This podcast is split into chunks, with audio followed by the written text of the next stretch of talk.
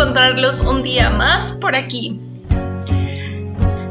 Estoy muy emocionada, ya que el día de hoy tenemos un tema sumamente importante.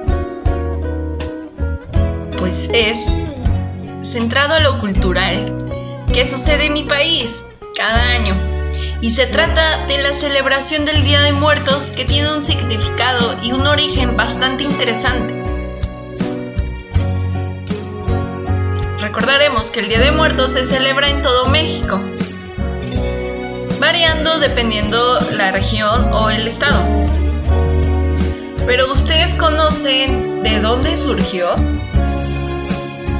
Bueno, pues da inicios en la época prehispánica. El culto a la muerte es considerado como uno de los elementos básicos de la cultura. Cuando alguien moría, era enterrado envuelto en un petate y sus familiares organizaban una fiesta con el fin de guiarlo a su recorrido al Mictlán. De igual forma, le colocaban comida que le agradaba en vida, con la creencia de que podría llegar a sentir hambre. Esta celebración se lleva a cabo los días 1 y 2 de noviembre, ya que esta se divide en categorías, de acuerdo al calendario católico. El 1 de noviembre corresponde a, a todos los niños y el 2 de noviembre a todos los adultos. Oh. El Día de Muertos es la visión indígena implica el retorno transitorio de las almas de los difuntos, quienes regresan a casa, al mundo de los vivos, para poder convivir con sus familiares y para nutrirse de la esencia de alimentos que les ofrecen los altares puestos en su honor. En la actualidad, los altares que las personas realizan consisten en un mantel blanco y sal, ya que el color del mantel y la sal significa pureza y alegría. Agua, ya que el agua les quita la sed. Comida de su agrado puede ser tamales, eh, palomitas, etc. Velas y veladoras. La flama de las velas o veladoras es la luz, la fe y la esperanza. copal y cruz de ceniza, las calaveritas de azúcar, el papel picado y petate, flores, entre otros. Asimismo, la festividad incluye adornar las tumbas con flores, ya que muchas veces al hacer altares sobre la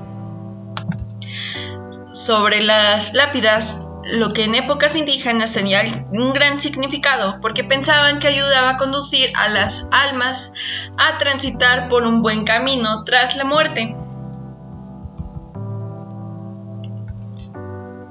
En esta celebración del Día de Muertos, la muerte no representa una ausencia, sino una presencia viva.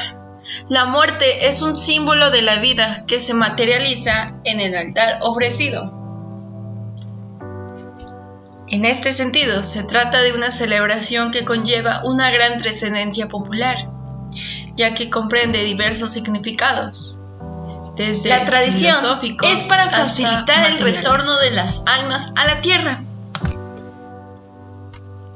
Se debe de esparcir pétalos de flores de cempasúchil, mejor conocidas como flores de muertos o flor de muerto y colocar velas trazando el camino que van a recorrer para que estas almas no se pierdan y lleguen a su destino.